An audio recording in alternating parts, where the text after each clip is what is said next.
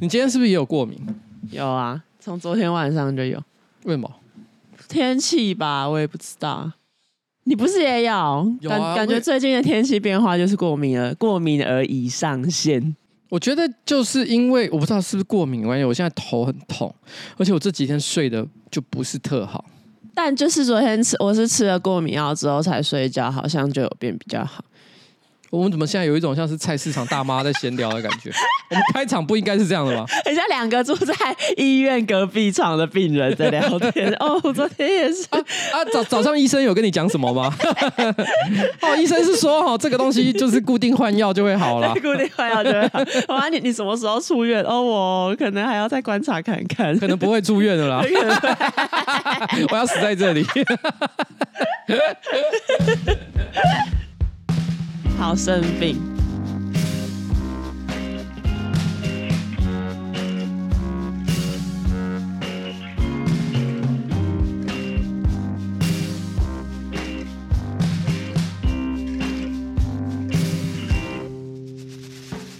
哎、大家好，我是上班不要快，呃，上班不要看的瓜吉，A.K.A. 台北市市长邱威杰。哎、为什么这次变成市长？你要说明一下。难道你想要？我想要，没有啦。因为我其实哈在那个白昼之夜有扮演市长的角色，没错。哦，讲了一个小东西，就这样啊。在我前面是我可爱的副市长，妈妈市长，我是妈妈市长。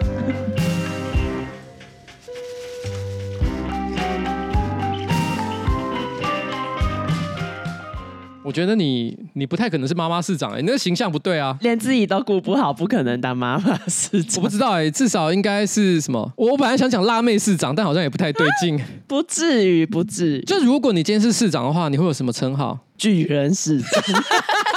欸欸、一定就是会是巨人市长，大热狗市长，大热狗市长，对啊，热狗市长，热狗市长，哎、欸，很棒，很棒，很棒，哎、欸，你对自己的这个评语非常的精准，没错，对自己要有深刻的了解。可是你是我，我，我们上次不是有出了一支清迈的影片，每次都会有那种留言，就是说没想到彩铃看起来这么高，嗯、但也有看到有一个观众，他应该是比较常看到你，他说为什么彩铃越来越缩水？缩水？他觉得你变小只了，但我觉得这是好的、欸，哎。这代表什么？你知道吗？什么？我觉得他一定是觉得你变瘦了哦。而且我跟你讲哦，彩铃跟之前是真的差很多。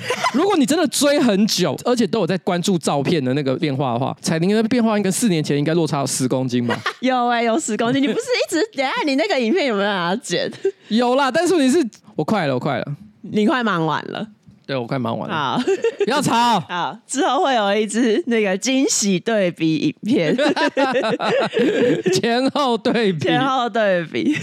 好了，好了。那、我们今天是应该进节目了吧？节目一开始要先分享，就是上个礼拜，因为我们上礼拜不是讲到那个南瓜风味拿铁嘛，然后呢，就有一些住在国外的听众就有，来回馈。第二瓜吉言彩铃，我是住在维也纳的小粉丝，听完这一集的南瓜拿铁呢，很想要来分享一下。每年呢，欧洲秋天都会有南瓜季，所以星巴克每年的南瓜季节限定，我也是蛮期待的。之前有喝过一次，觉得很不错，今年看到广告也想要来喝一下。但是呢，不知道为什么以前的广告呢都写 Pumpkin Spice Latte，今年却变成 PSL 超。傻眼，完全不知道有这种缩写。所有的广告也都是用 PSL 来主打，甚至呢，季节限定杯上面也是写 PSL。我猜其实是因为 PSL 好沟通啦。这个问题就好像你在台湾哈，你一个产品名称不管取多长，最后都会变两个字。大家一定会想说，我要简单的讲，我要冰拿，哦，中冰拿，对啊，你看你中热拿，对，所以他一定是觉得说 PSL 很好沟通。就像美国，你也不会说哦，United States of America，你会讲 USA USA。对，你会直接讲 USA。然 后他说，重点呢是杯子超级丑，不知道是不是只有我们这边出这种样式的丑杯子。最后呢，期待许久喝到南瓜拿铁，超级难喝，满满香精味又甜到爆炸。我以后再也不会喝南瓜拿铁了。不知道是全世界的食谱都喝起来一样，还是只是维也纳星巴克调的特别难喝。那他最后还就是还有跟我们分享一下这奥地利的那个星巴克的 IG，然后他说可以给你们看看什么是世界最丑的。星巴克随行杯，那听众有兴趣可以自己搜寻 Starbucks 底线 AT，这就是奥地利的那个星巴克 IG。最后呢，祝瓜姐彩铃身体健康，希望新知道家有机会来维也纳出外景。去维也纳出外景，你知道会发生什么事吗？会发生什么事？你会掉手机跟笔电。哎，会哎，哎，柯文哲不是有掉手机吗？可他没有去维也纳，他没有去维也纳。对，那去维也纳那个人 什么林北好友，对，林北好友。回来的时候就哎什么手机？呃电脑 电脑不见了，维也纳好可怕。啊，高风险高风险。我们听到维也纳都会觉得它是一个就是浪漫风情，有很多呃古典音乐，莫扎特巧克力。没想到那里的这个音不呃不是只有音乐家，也有小偷了，没错，那非常的危险。啊，这边那个 PSL 哈，他们的那个随行杯我去看了一下，嗯，哎，其实我觉得好像还好啦，就普普通通，不是都就是一个杯子，对，就是一个杯子啊。哎，这个这个我可以顺便讲一下一个无聊的事情。我的好朋友迪拉，嗯，他算是一个可能五六万块钱咖啡机或者是磨豆机的这种很讲究咖啡的达人，嗯，可是你知道他有一个嗜好。他说他心情不好的时候，他有一个疗愈自己的方式，他喝三合一咖啡，不是，他会去星巴克买杯子。啊，真的啊！他觉得星巴克的收集星巴克的杯子让他觉得很疗愈，所以他有一大堆星巴克杯子，好莫名其妙的家伙。你说的是马克杯还是随行杯？其实我不知道哎，他就只有跟我说杯子，因为他说有一次他就下午突然跟我说怎么办？我现在好 emo，心情不好，遇到了什么事情？嗯啊，可是那个时候我我没有第一时间接住他，但是隔了大概几个小时，他要传讯说，哎，我好了，因为我去星巴克买杯子。我就说这个人有病哦，这好特殊的调理方法。然后我那时候就问他说，哎，你该不会是去收集城市杯的那种人吧？他他马上就回说，那什么怂，收集城市杯超怂的。我心想说，那有什么差别？对啊，不是差不多吗？还是他去买杯品？你你知道城市杯是什么吗？我知道啊，就是每一个城市都会有那个自己的星巴克杯啊，对啊。然后上面就是印那个城市的那一个什么建筑物，什么伊斯坦布之类的，或者有花或者是什么，就是他那个那个地方的特色啦。对对对，特色。但出到后来好像也不一定是真的有什么特色了，就是会每个城市哦都出一个这样。其实我不知道台北杯长怎样。台北杯哦，八成就是一零一吧。不然嘞？不然要放什么？我不知道啊。用想的都知道，一定是放一零一。哎，放一零一很怂哎。那不是一零一，就是美丽华摩天轮。啊！不然台北要放什么，让人家知道那是台北？我现在正在思考，对啊，有还有什么东西，我觉得会更有台北的感觉。那高雄杯呢？高雄杯不就是八五大楼？八五大楼对高雄人来讲有这么高的一个精神象征意义吗？它就是高雄最高的楼。不是、啊，不是重点，不是高雄最高的楼，是大家想到高雄就会想到的地方。我以为是那个码、哦、头，我以为是那个虎啊，还是龙的那个龙？谁？龙虎塔、啊、还是什么之类的？龙虎塔，龙虎塔那个还比较合理吧？哎、欸，其实蛮有可能高雄会放龙虎塔，因为龙虎塔那个意象很清楚。因为八五大楼连它长什么外形我都没概念，而且我感觉是八五大楼，好像我不知道我对它的刻板印象啊。嗯，就是我如果讲不对，你就把它剪掉好了。就是一零一在台北，它有一个高大上的感觉，就是里面都是一些什么，譬如说一流的外外商企业，然后高级的餐厅。八五好像他现在就是在做黑的、啊。我就是想讲这个，对啊，这是真的、啊，就是 就是，如果今天你把八五大来都是高雄的象征的话，我觉得有些人不会太开心。对啊，他现在里面好像都是在做一些一些色色的交易。你还不知道八五长怎样？你这礼拜走走讲要在八五大楼的对面办。我知道啦，我跟你说，可是你对他没有啊？我觉得可能二十年前他是一个象征，因为你想到一零一就想到竹笋造型嘛。哦，对啊，啊，可是你是啊八五是什么啊？我只记得色色的东西。对啊，所以好像好像是这样。哎，高雄目前想不到龙虎塔比较合理有一些文化的那个遗憾在对对对对对对对对 啊。这不要说废话了。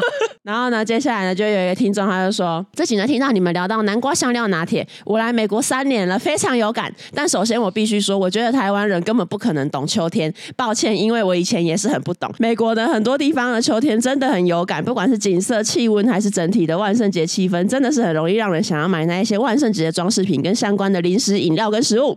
三年来呢，每到秋天我就会特别的兴奋，会跑去超级市场看大南瓜们和超大的万圣节装饰，特地开车去南瓜农场玩，去赏秋叶，去看白人社区的万圣节装饰，真的很有趣。真心觉得会笑别人的人，反而没有什么好优越的。在美国这样子浓厚的秋日气氛下，也没办法感受到秋天的快乐，只想着要嘲笑别人的人，三个字有够可悲。台湾真的没有秋天吧？呃，因为台湾其实就是一个就是相当接近热带的海岛，所以这种季节变换感就不强，不会。特别有秋天的氛围，这样。对，就好像你其实去一些纬度比较高的国家，像日本，他们可能就是一年四季，他会很强调说，哦，食材要有什么样的变化。嗯，譬如说到秋天，你可能就觉得好像某些特定的鱼类。台湾其实也有类似的概念，可是我觉得大家没有觉得很明显。没错。哎，我举个例子来讲，像我蛮喜欢吃百香果的，但我一年四季都在吃啊。哦。你知道哪时候有，哪时候没有吗？嗯、你感觉不出来。嗯。而且芒果，我们都会觉得说它是夏天的水果，对不对？嗯、可是我觉得实际上来讲，一年大概四分之三的日子，我都吃得到芒果。春天的时候，屏东那一带的芒果都已经差不多可以买得到了。晚一点点，台南那边的差不多五六月，预警那边其实也跟着芒果就会出来。嗯。就是随着纬度一直往上嘛。嗯。所以其实你会觉得说，那这样有差吗？嗯。如果今天你叫做夏天是芒果的季节的话，那应该是限定，譬如说六七八月吧。嗯。我到现在还买得到芒果啊。好像是，只是可能有好吃不好吃的差别。对，我，我举个例子来讲，你知道台湾人一年消耗最多的蔬菜是什么吗？一年消耗，嗯、呃，地瓜叶。不是。是高丽菜 哦，高丽菜，但是高丽菜完全不是台湾原生的蔬菜，哦、是引进的，因为它名字叫高丽嘛，就韩国来的、本来因为高丽菜它只能够生长在就是比较高的纬度区域，所以台湾早年是种在山上。但是后来因为经过改良之后，现在平地还有很多地方都可以种得到，所以你有感觉到一年四季只有哦冬天吃得到高丽菜吗？没有哦，对，全部吃得到。农业小教室，我是林北，林北。好瓜，你是林北好球，好球，林北好球，我是林北好球。然后接下来呢，接下来就是呃，因为我们那个新知阿甲不是最近办了一个 IG，然后上个礼拜有露出一些我们就是在录音的画面，就有那个听众就是呃在下面留言说，哎，原来新知阿甲都是躺着录音。我们是躺着吗？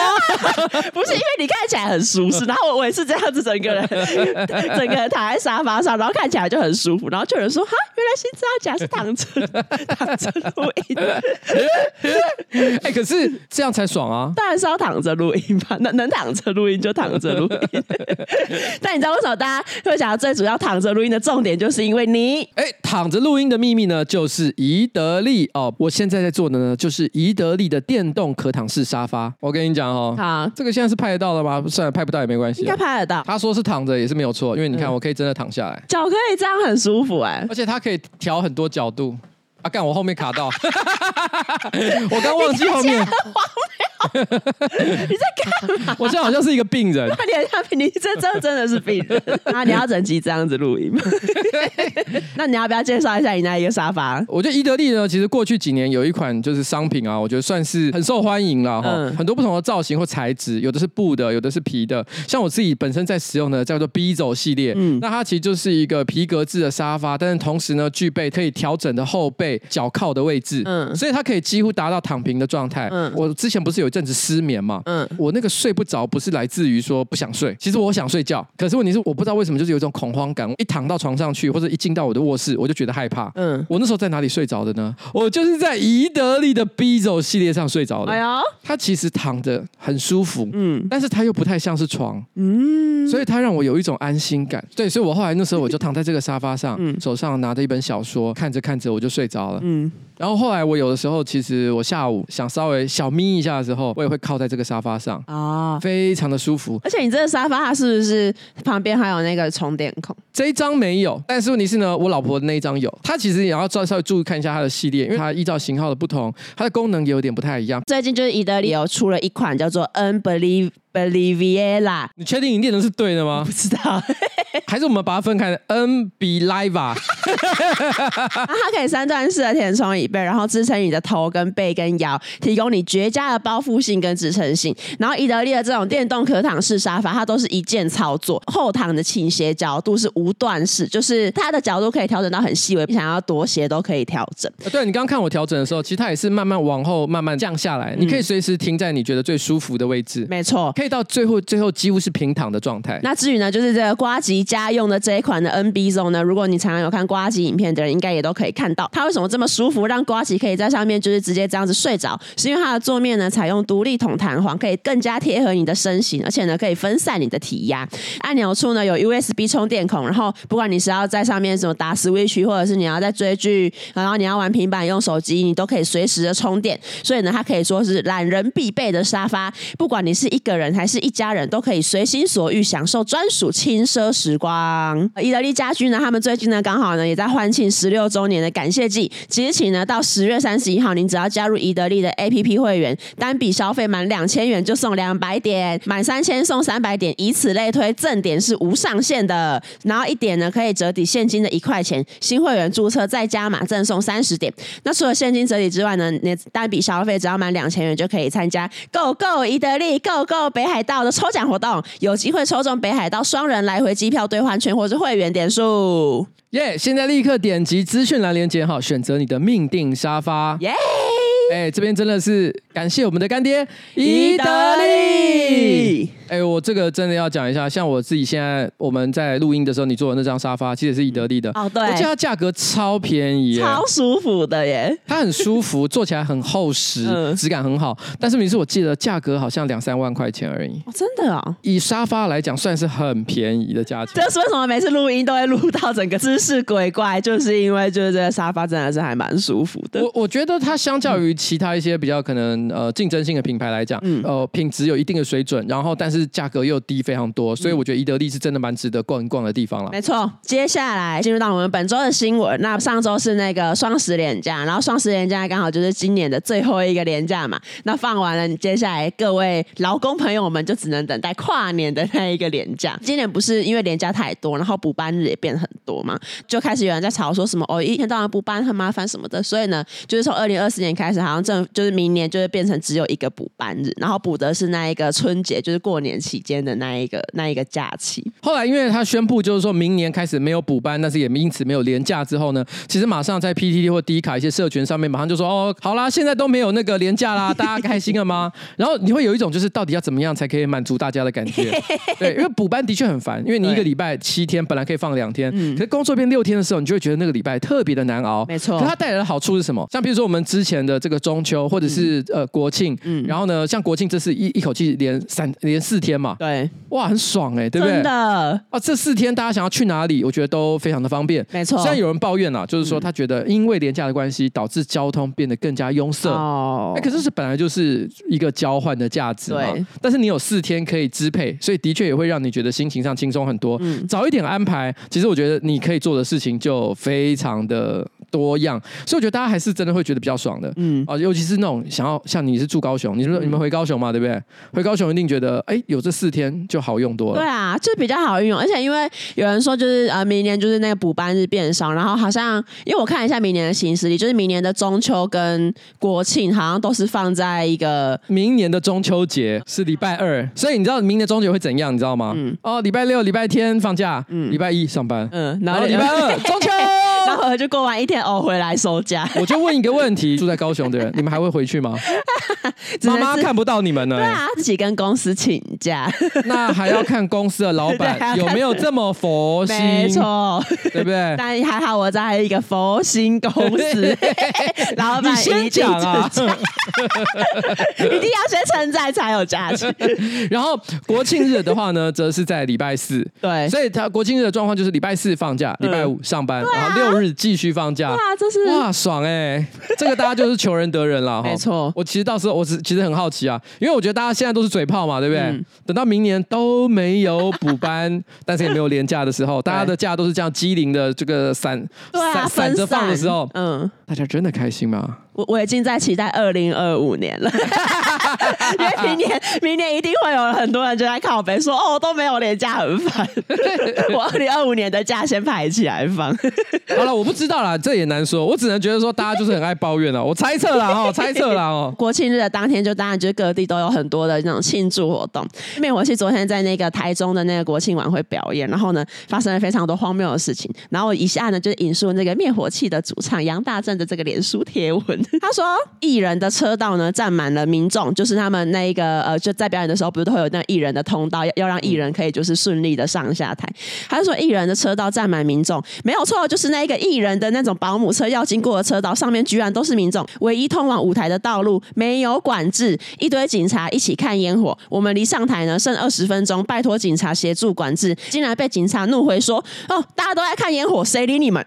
还好有神勇的经纪人下车自己开道，在表定时间的十分钟前到后台。到后台的时候，安心亚居然已经在唱了。最后我们上台，居然还是背对着观众演四首歌。抱歉，要我在台上笑笑的演出，真的有一点偏难。我已经尽力了。然后他们是萧煌奇，他们背对背演出，就是因为我实际有去看，就是那一个呃台中那个国庆晚会那一个影片，就真的是背对观众演出。就因为一开始我还想说什么。叫背对观众，然后就真的是背你们想象的背对观。呃，新闻把这个东西贴出来的时候呢，有部分负面的留言，他们说：“哎、欸，大牌什么？”嗯，然后呢，甚至有人以为说他们背对观众演出是在闹脾气。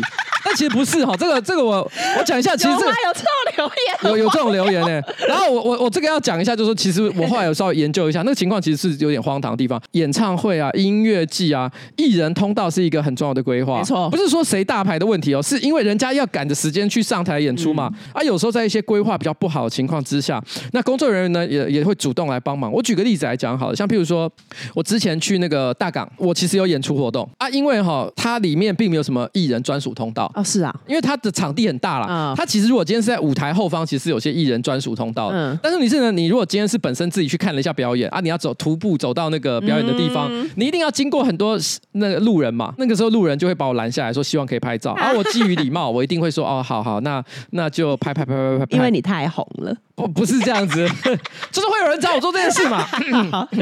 然后他们的工作人员不是跟着我的工作人员，是那种 random 的工作人员，正好经过，然后他知道说，哎，我等一下可能要演出，他马上过来问说，你希望我什么时候把你救走？时间一到，他直接抓着我，帮我开路，直接把我带进去。嗯，其实这就是办活动的一个基本的一个尝试啊。所以我觉得所谓的就是说，没有帮艺人开道，因为有人我看到有人讲说。哦，只剩二十分钟就要登台，而、啊、是不会早一点来哦，不是这样的意思。就算他早好四十分钟来好了，嗯、他还是没有录啊。对啊。好，那第二个背对演出，背对演出其实这件事情真的很荒唐，因为我有看空拍图，它其实是舞台的前后左右都有座位，嗯，可是不知道为什么左右是没有人在坐的，嗯，然后呢前面那一边呢很多座位，可是它是所谓的 VIP 区，也就是说像什么长官对卢秀燕啊一些长官坐在那里，嗯，可是我因为这些长官哈说真的他们也不是认真看演出的人，所以。零零落落，连三排都好像没有坐满。嗯，然后其实很多位置都是空的。嗯，然后真正的一般民众，人山人海的地方 是在舞台的后面，完全不知道怎么规划的。然后最扯的地方就是说，呃，因为他们前一个表演者是安心亚，嗯、我看到一个影片，其实也蛮好笑的，嗯、就是安心雅呢，因为她一上台，其实她就有一点就是这个舞台是怎么回事？因为她前面好像有一个管弦乐的表演，嗯，所以其实管弦乐表演，他台上都还有很多座位哦，是啊，台在上面就是那些呃拿乐器的，然后那些乐器的的座位还摆在上面，嗯，他们没有撤掉，哈？他就放在那里。那其实本来被背对的观众，嗯、他们已经视野很差，嗯、还被椅子挡住。我觉得那个时候安心亚他有一点想说，哎，我这边要怎么表演？所以他们在那边跟舞群调位，他们还在调走位的时候，音乐就下了，对不对？音乐就很像，哎，然后安心亚还说，哎，什么音乐？音乐开始了哦，然后他他他马上开始慌乱了开始跳。就很荒唐，然后那时候因为安心雅，他好像就是有意识到说，其实舞台两面都有人，嗯，所以他有一点觉得好像后对后面的观众不好意思，啊、所以他主动的就是一下对前，一下对后，嗯、他努力的想要就是照顾到所有不同的观众，对，对，对，对，当然下一个是那个灭火器嘛，嗯、灭火器上台之前就被工作人员交代说，你只能面对 VIP 区。所以他们才会很不爽，发言说干是什么意思？背对观众，而且因为他们是乐团嘛，乐团本来都有拿乐器啊，鼓手、嗯、像鼓手是固定的，嗯、你根本不可能转过去啊。对啊，到底是要怎么怎么搞？怎么搞？旋转舞台？应该有旋转舞台、啊。我后来正好又想到一个东西，二零一八年张泰山他有一个隐退仪式，然后在台中举行，嗯、然后卢秀燕呢在这个隐退仪式上也邀请灭火器到现场来表演。卢秀燕可能好像比较晚才来到这个现场，嗯，那时候灭火器。正好演到一半，他突然之间就是把那个音乐全部卡掉，然后跟他们说：“哎、欸，你们先停一下演出。”然后卢秀燕上台致辞演讲，嗯、演讲完之后呢，再继续换灭灭火器表演下半段。灭、嗯、火器本身也是很傻眼，然后、嗯、然后台下的观众也是在那边抱怨说：“ 干这三小，哪有人演唱会这样做的？” 然后我心里想说，卢秀燕是不是跟灭火器有仇？我真的很喜欢，而且不是灭火器，还有另外一个某一年的跨年，他们好像在唱那个长途夜车，嗯、然后不是呃那首歌曲结束之后，不是会有一小段那个空白的期间，然后接下来才会唱最后一小段，就在那一段空白，那个、主持人就说：“让我们谢谢灭火器。”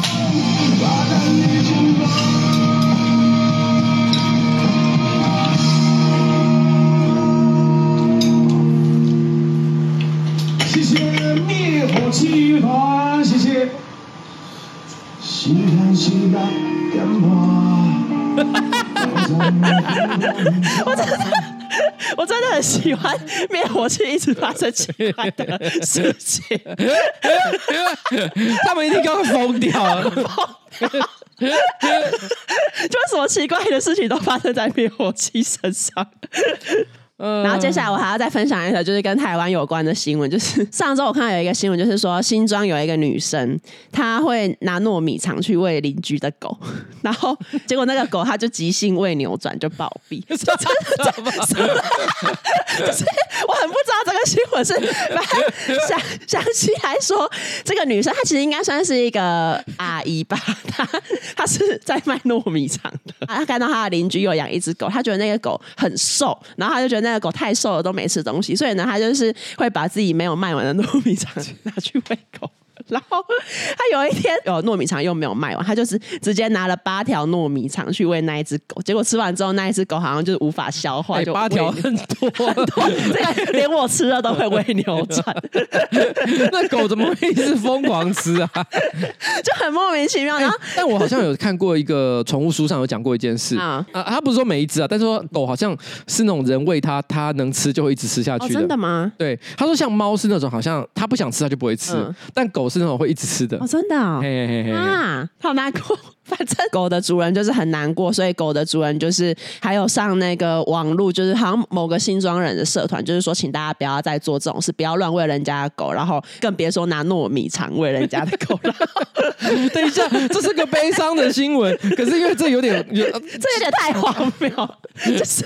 它很荒唐，这怎么会？哎、欸，可是好啦，这个东西有一个正面的，大家大家要注意一下，对，不要喂别人的宠物。没错，没错，就是这样，就是这样。这个真的是一个国民道德，哎，就如果你今天是在路上看到一个很可怜的流浪动物，啊，没有主人的，你要喂它啊，你要表现善心，这个、OK，、嗯、因为反正也没人喂它嘛。嗯、但是你是如果今天是别人家的宠物，它可能有一些饮食限制，饮食限制，譬如它疾病，它可能在减肥，你觉得只是好意，你就算是去买了一些宠物饲料给它，你也可能给它错误的配方，嗯、然后导致它身体不舒服。没错，没错。啊，你没办法负这个责任。对，哦，在新闻有一个后续，反正就是因为那个狗过世，然后那主人不是很难过。可是那一个喂狗吃糯米肠的女生，她好像不知道狗已经暴毙。隔天，她就是还再度要拿她卖不完的糯米肠去喂狗。这到底是什么？好，反正不要喂别人的宠物，可以喂，也不要喂糯米肠。糯米肠已经没头没尾到，我不知道该怎么讲。反正就是糯米肠很好吃啊，糯米肠但但不要喂狗。对，然后人也不要吃到八条，八条有点太多。那巧克力也很好吃，但你不要喂狗吃巧克力，不可以喂狗吃巧克力。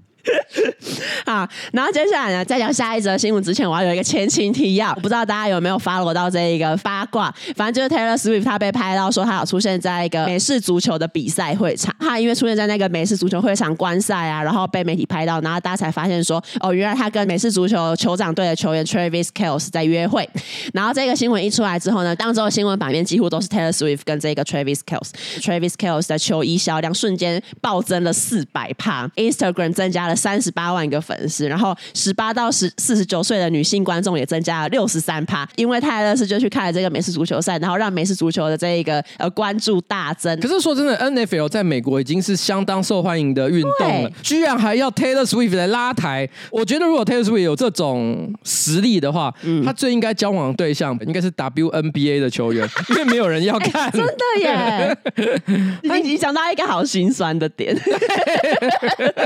真的。的耶。他反正应该还没有跟女生交往过吧？哦，对哈。他应该尝试一次创造两种话题。对啊，但 Taylor Swift 首度和女性交往，Oh my God！哎、欸，那如果照台湾逻辑，Taylor Swift 应该要去买廖老大，这样廖老大就不会所有店收空空。而且你知道吗？川普因为他又想要出来选美国总统嘛，啊、对，他那时候就说他觉得他再出来选哦，一定会选上。敌对阵营要赢他，只有一个方法，就是叫 Taylor Swift 出来选。对，他觉得只有 Taylor Swift 可以赢他，所以你就可以知道 Taylor Swift 的影响力有多大了。没错，而且。这个八卦甚至也传进白宫，因为在白宫不是都会有那种例行的新闻发布会嘛？在开始之前，那白宫的首席副新闻秘书卡琳尚皮耶，还有跟那个美国国家安全委员会的发言人 John Kirby 就稍微再聊一下泰勒斯的恋情，就是因为选皮耶他要下台，然后 Kirby 要上台，选皮耶还有问 Kirby 说：“哎，你应该知道 Swift 是谁吧？”Kirby 就是上台就说：“哦，我当然知道 Swift 是谁啊，他在跟美式足球员交往嘛。”因为在场有很多记者，然后记者听到就问说：“哎，Kirby，那你有什么内幕可以分？”享吗？我发疯哦！哎、欸，这是美国白宫的新闻发布会呢。对，天哪！可那个有点算是发布会正式开始前的还小闲聊的时刻。然后就记者还有问说：“哦，你有什么消息都可以分享一下。”哎，请问拜登总统觉得这一件事情是真的还是假的？然后我想说，这有什么好真的假？随便。拜拜登有需要去判断这个吗？然后反正科比听了之后，他就说：“你说他们的关系哦，哦，按照国家。”安全委员会的这个话来说，哦，这件事情哈，我们不能证实，也无法否认。可是我很乐意把这件事交给我们的分析师。我觉得他很嘴，他很嘴，他应该是在嘴啦。他之前不是跟抖森交往吗？嗯、他们也是交往没多久就无疾而终。有人透，我不知道这是不是真的了，但是我记得看到那种类似美国娱乐新闻的网站是有分析，就是说好像抖森其实对这个交往过程呢不是很愉快。哦，真的、啊。哎，你没有看吗？因为他们一开始交往当然是浓情蜜意嘛，嗯，然后两个人都被八卦新闻捕捉到什么去希腊去哪里，然后去维也纳各种地方，然后好像在短短的可能一个月之内，就好像足迹踏遍了什么半个地球那种感觉。嗯、可是抖森有一点受不了，就是说他觉得 Taylor Swift 对他们的恋情表现的非常高调，一直叫叫他去 A 又去 B 去各种不同的地方，哦啊、然后呢又频频的曝光，他觉得使得他们的恋情变得好像好像笑话，他觉得很不爽，他说可不可以节制一点？那 Taylor Swift 也很不爽，然后就反唇相讥，就说：“哎、欸，你是靠我的关系，所以又增加了很多人气，嗯、你少在那边唧唧歪歪的这样。”你怎么有这种内幕消息？不是啊，这就是那种八卦新闻网站上会写的东西啊。哦、听说是这样啊，但是后来其实依照惯例，Taylor Swift 后来真的好像又写了一首歌。哦，是啊，好像有写什么 God Away 还是什么之类的。下一条新闻就是有一名美国的女性呢，她前阵子去肯亚旅游，然后回到美国的时候，她是从那个美国的明尼苏呃明尼苏达机场入境美国，可是呢，她因为申报了一项物品被拦下来。她申报的是什么物品呢？她申报的是一盒来自肯亚的长颈鹿粪便。海关就问说：“你干嘛带这个回来？”然后这个女生就说：“哦，我想要用这些粪便来做项链啦。”然后这个女生在台湾。而且粪便，你觉得拿来做项链这个东西，嗯、就是这个东西的硬度要够，不然的话，你放在脖子上，对啊，它不是会碎掉碎掉吗？对啊，我不知道，可他可能有想要做别的加工还是什么，我不知道。这个项链真的就是 Holy shit，他真的是 Holy shit。对，然后反正就是那个女生后来还说，哦，我之前也曾经用那个驼鹿的大便来制作一些珠宝，反正他好像他可能就是在做这个的，我也不知道。粪便珠宝，粪便珠宝，粪便珠宝，这真的是大便也能变黄金。反正就新闻就报道说，这个长颈鹿粪便，因为根据美国农业部的政策，最后它是以蒸汽灭菌的方式被销毁。然后这个女生也因为她是主动，这也太麻烦，为什么不直接丢到垃圾桶就好？哦，因为他们可能怕有一些病菌。我当然知道了，我只是心里觉得说，你当你拿到大便的第一个反应，不就是把它丢，把它冲掉吗？他还想要杀菌，先杀菌再说，先穿防尘衣去帮大便 杀菌。那个长颈鹿一定觉得，为什么这么尊？我的大便这么尊荣的吗？长颈鹿，长颈鹿问号。长颈鹿平心想说，我平常一天大这么多大便，都没人理，都没人理啊！今天你们是怎么了？每个人一个一个要拿回去做珠宝，然后另外一批人则是把它拿去做蒸汽灭菌。天啊，我大便好重要！代表外国的大便比较香，而且那个长颈鹿，呃，以后他可能每次大便的时候都会回头看。你是会回头看大便的人吗？会啊，为什么不会？哎、欸，其实我也会，啊、是不是所有人都会做这件事？也不是刻意看，是不得不看到吧？没有没有，我说的是那种你就是觉得想看一下。哈？哦，那不会、欸，我就是会看呢、欸。哦、因为你想要了解一下今天状态好吗？哦，用来预防一些疾病是吗？还是就也没有那么复杂？你是对于自己自己产出的艺术感到好奇？今天哦。很大条，今天这个形状，今天有一点随便，今天有一点随随便 随便。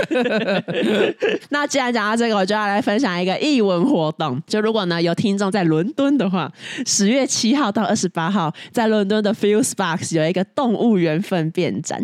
然后这一个策展人呢，他是呃艺术家兼前动物园的饲育员，他叫 Tracy Lee。他把自己多年来收集的动物粪便展示出来。那这个展览的历史呢，可以从二零零一年的某一天晚上开始。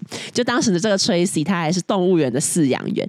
然后那一天晚上，他必须呢要呃告别他最喜欢的大象居桑，他非常的感伤，因为饲育员跟动物之间都会有那种很深厚的情感嘛。然后当晚呢，这个装着居桑的卡车开走之后呢，Tracy 就非常的难过，所以呢他就蹲下来，然后把这个居桑的大便捡起来拿在手里面，然后他就想说：嗯、什么啦？这是居桑。留给我的最后一样物品，然后他就把这个大象的大便保存下来。然后后来，怎样？事情从复杂变成难以理解。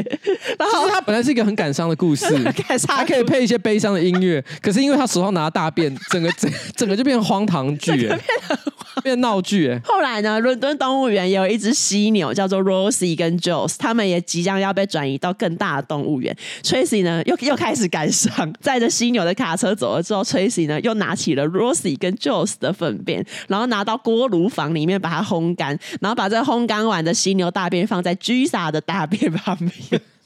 这个 Tracy，他如果只是要纪念品的话，应该有一万种不同的选择吧？为什么是大便？大便。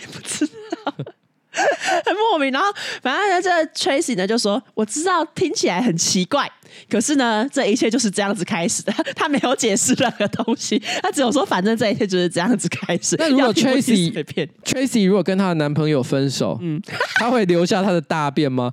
哦哦，对，Taylor Swift 跟 Tom Hiddleston 分手的时候啊，他也留下他的大便，洛基的大便，他留下洛基的大便。哦，等一下，等一下，我知道，我知道，我知道，什么东西？”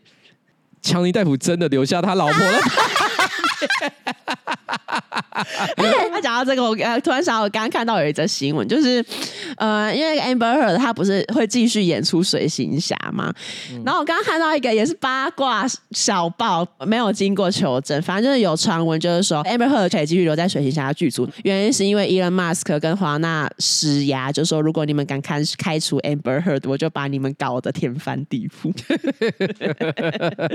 不知道这个八卦。哎，你怎么会知道这个八卦？刚刚看到了没？你刚那你刚干嘛问我？不是因为你刚刚讲的很详细，我还以为你是从哪里拿到的。不是，我怎么可能会拿到？我当然是看奇怪的报章杂志啊。我也是，我也有特别讲说，他们讲的不一定是对的。对，不一定是对的，这只是八卦，这就是八卦。我马上通常无法求证，无法求证，大家自己要判断。但你看这个问题真的超奇怪，有什么好问的？我刚才就很好奇呗。好，反正就是这样。然后话题回到这个动物园粪便展，就这个 Tracy 呢，他收集了这一些大便艺术收藏，包括各种不同动物的粪便嘛。然后不同的粪便当然是各有特色啦。例如什么呢？例如说欧卡皮鹿，欧卡皮鹿就是欧卡皮，就是那个好像是非洲的特有物种。但然后好像也是一个，怎么听起来很像是神奇宝贝才会出现的物种？是欧卡皮卡丘，欧卡皮鹿，对，欧卡皮鹿，欧卡皮鹿的粪便看起来呢，很像是有光泽的巧克力葡萄干。不是吧？这个这真的不用讲那么多，这样以后没办法再吃葡萄干巧克力，真的是不不需要哎、欸。我跟你说，他接下来的叙述都会让我们以后不敢吃某一些东西。斑马的粪便跟牡蛎的形状还有大小都相同，就是大家平常在吃的生蚝，应该就是这个生蚝、哦。生蚝，生蚝就是跟斑马的粪便大小。恭喜各位，真的恭喜各位。然后他说，加拉帕哥乌龟的大量排泄物看起来很像一条巨大的蝌蚪，或是有尾巴的精子。大便的粪便呢？因为大便粪便之前我们有讲，不是说什么大便的粪便都很大一坨嘛？他说其实大便的粪便意外的其实很小，只是因为大象一次都会排大概。十几个或者是更多，所以才会看起来很大一坨。好，大家今天又更认识了大象的粪便一点。最奇怪的粪便呢，是伦敦动物园最受喜爱的大猩猩之一，它叫。Zaire 吗？他在三年前去世.然后他的大便看起来很像一个很大的 Kebab，Kebab 就是那个沙威玛，嘿，沙威玛。呃，他讲的 Kebab 应该是指还串在铁杆上面的那一个肌肉串，啊、就是那个巨大蜂巢状的肌肉串。我想，我想他应该是在说那个，哦、真的啊、哦，因为那个看起来就像是一个巨大的大便。比较合理的吧？对，大猩猩的那个 Kebab 大便哦，Kebab 大便。这个 Tracy 会把这些大便呢用那个胶水保存起来，所以它其实展出的时候已经是无味无臭的状态。然后新闻就写说，这一次的展览已经吸引了超过一千名学童。学童，我就说了，他就一定是学童，一定就是小朋友会去喜欢去看的我，就是要看大便。一千名预约参观。我问你，问你，假设今天当代办大便展，你会去吗？哈，不会，会吗？就是哈，我我觉得可能真的是以前的我才会有兴趣。可我觉得冬叶搞不好会有兴趣。你说，因为他现在又又又跑进厕所在大便，而且他他有很多那个很像正露丸的兔子大便，很像珍珠奶茶珍珠，兔子大便很像珍珠，很像珍珠奶茶。好，然后接下来呢要要讲就是印度的新闻，印度的德里州上个礼拜要举办一个为期四天的田径锦标赛，可是呢在比赛的最后一天，居然发生了三件非常荒谬的事情。第一件事，男子组的一百公尺决赛呢，八名选手最后只剩下一位参加。第二件事，一名女性的选手。跑过终点线之后，他居然还继续跑，因为他不想要被药检。来帮忙药检的官员只好继续追着那一个女性选手。我就问官员有打药吗？我觉得官员可能没追到。就如果官员追上了这个女选手，嗯、逮捕她的瞬间，嗯。那个警察同时也把官员上铐，他说你露馅，你露馅，所以我我我猜官员可能没有追到，平常坐办公室没办法跑这个。然后第三件事情是有几名冠军选手担心被要求提供这个协议的样本，所以呢在颁奖典礼的时候他们全部缺席都没有出现。事情是这样，原因是因为呢刚刚发生那件事情都是在比赛最后一天，在前一天有一个记者呢就在网络上发出一段影片，就那个记者呢他发现这个。那个比赛举行的那个体育馆的厕所里面，居然有一大堆针筒，他就把这个影片放到网络上，然后当然就是开始有很多人就在讨论说，哎，怎么会这一个锦标赛的厕所全部都是针筒？那是不是代表一定有很多人就偷打禁药？所以呢，隔天那种呃印度德里的那个药？物控制官员，他们就是抵达比赛现场要开始抽检，可是呢，他们一到就发现，哎，选手好像怎么都变少了，大家都不想要被药？检。可是问题是，他们怎么知道这些针筒一定就是呃跟运动相关的禁药，搞不好是海洛因啊，搞不好只是纯粹吸毒，他们只是吸毒而已。他们打着药检的名号到现场，发现只剩一半，然后到现场他们才说：“哦，我们是要来检查毒品。”然后剩下一半的人也跑光，没有半个正常的选手在现场。照我刚刚说，就是在那个男子组一百公尺的决赛，八名选手不是只剩一位参加吗？剩下的那一位，那那一个选手叫做库嘛。比赛开始前，就只有这个库嘛站在起跑线上，然后其他选手缺席的原因是说：“哦，我我脚抽筋啊，没办法参加这一次。”他们是朗拿度，他们要倒在地上。然后库马呢，他就是之后那媒体就有采访他，然后库马就说：“我其实真的很期待要跟这一些很优秀的运动员一起比赛，可是居然都没有人来，因为他们都很害怕被抽检。作为一名运动员，我真的对这个情况觉得非常的失望。你知道他真正失望的是什么吗？什么？你想想看，他们全部的人都打药，他是唯一一个没有被问，他第二天就。干！你们居然瞒着我偷打药？对，因为他们都说不要跟那个库玛讲，啊，好可怜哦。库玛，库玛他完全就是一个被霸凌的状况。照这个逻辑，那这个新闻就是在告诉大家不要霸凌，因为呢，本来就是按照规则说，每一个比赛项目都至少要有三名参赛选手，这个比赛才成立。哎，那这样库玛这一个得到的奖牌还成立吗？德里田径协会的秘书长就有跟路透社说，有因为情况特殊，所以呢，库玛这个得到的奖牌还是会被承认。所以库马才是最后的赢家，大家不要排挤别人。好，那再讲就是为什么就是会有这么多的选手好像都有打禁药？其实这个跟那个呃，在印度就是运动员获胜之后可以得到的待遇有关系。你在锦标赛里面获胜之后，运动员除了可以拿到奖金之外，还有可能可以拿到别的福利，比如说如果你表现得很出色，你可以直接保送大学。那如果你是在那种国家级的比赛里面表现得很出色，甚至有可能就可以直接到政府工作。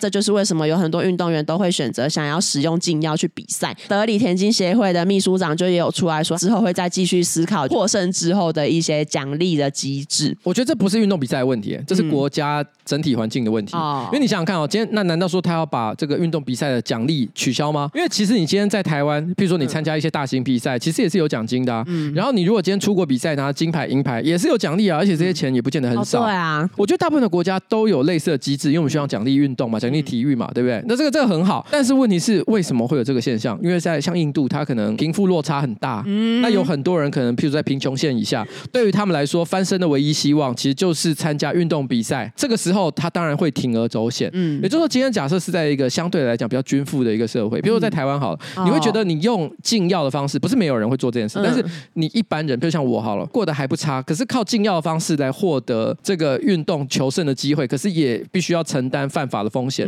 我铁定会觉得，哎，不值得，因为我还有很多其他过得很好的方法，也会社会性死亡。对，所以我们就觉得我们不会做这件事嘛，嗯，因为对他们来讲是，就算是你不打禁药，嗯，你的生活也很惨。哦，那我为什么不做呢？嗯，所以你要根绝这个问题，我想并不是说哦，那我们奖励机制要修正，我觉得是社会整体的这个贫富差距的状况要改善，嗯，不然的话，我觉得这问题是不会解决的啊。我随便举一个例子来讲，我觉得这跟人好或坏没有任何的关系。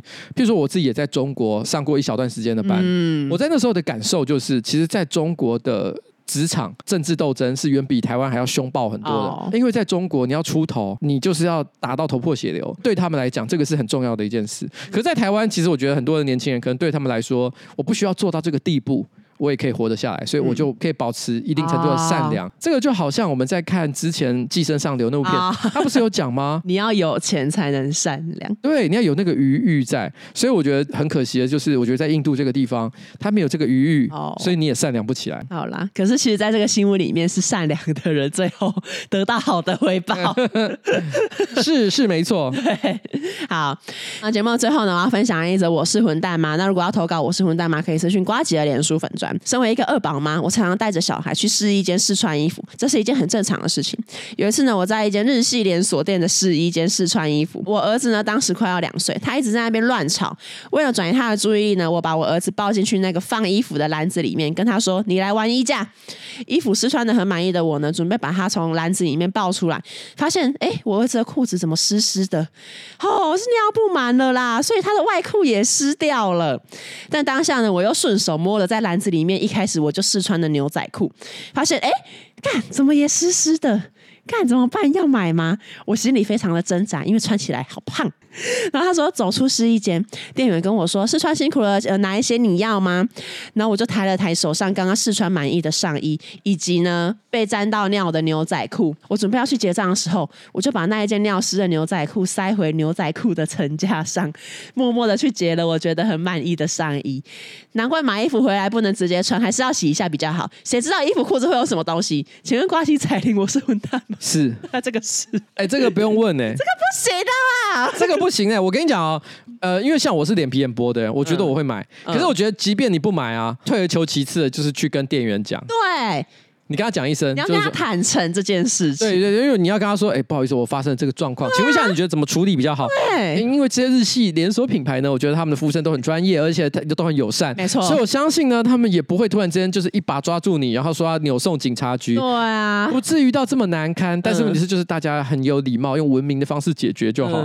我相信这件事可以解决，因为毕竟小孩子真的也不是很好控制。而且我记得这些日系连锁品牌，甚至之前曾经发生过有人直接在更衣间大便。打炮大便都有啊！对啊，这中国中国强调一下，中国的这个地方直接在那边拉屎都有，啊、所以你我就问这个小孩子稍微失禁一下呢，他们真的会很在意吗？我觉得还好啦，他们搞不好有一些基本的流程专门去处理毁损衣物，对，就直接处理掉就好了，啊、完全都不讲太糟糕，对，不行呢、欸，不可以。我跟你讲，大家各各位各位，我这边要强调一件事情，我人生当中得到很多的教训。就是很多时候，诚实会比说谎来得好。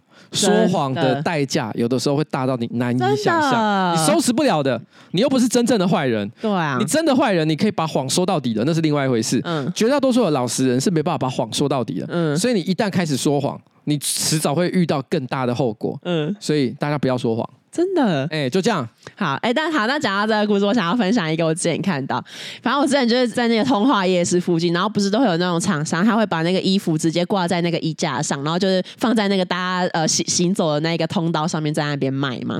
然后那时候就有看到有一只流浪猫跑去那一个那个挂挂着一大堆裤子的这个衣架附近，然后他就居然把脚抬起来开始在尿尿，然后他的尿就直接喷到某一件裤子的裤管，然后他就尽情的尿尿完之后，那个猫就跑走，然后我我就会看到那个挂在衣架上的那一件裤子的裤管一直在滴滴答答滴滴答答，哎、欸，笑死哎、欸，怎么会这样？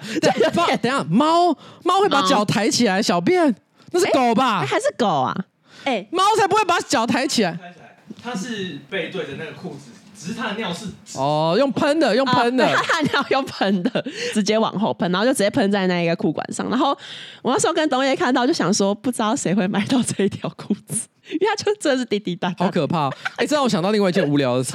我前阵子去饶河夜市啊，嗯，然后我就经过一家，就是一个一个经过一个地摊，嗯，他卖一些那种 T 恤啊、裤子的那种那种那种衣服，嗯，他的招牌写的是世界上最丑的衣服。这什么反反向操作？我一看想说，这什么？这有人要买吗？你都这样讲，啊、可是我认真看一下，我觉得它是那种掰碎型的衣服啊，真的、哦，就是它的图案真的很丑，剪裁也也偏怪，但丑到有点可爱，是不是？我那时候一看，我第一个反应是，哎，这是彩铃会卖的。为什么？因为我觉得我还是不会买，它真的是以我的角度，它是真的丑。可是我觉得我好像在你身上看过类似的东西。怎样？突然被攻击？那我还蛮有兴趣。饶河夜市，饶河夜市有一家什么？最丑的衣服？我来看一看，我来看看，你来看看，是不是你真的买得下去？好啦，就这样啊。好，那我们今天差不多节目到此告一个段落，跟大家准备说拜拜。拜拜。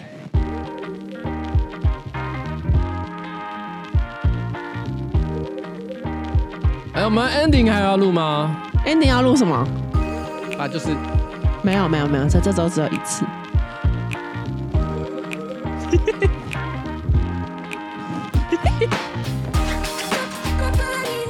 好，拜拜。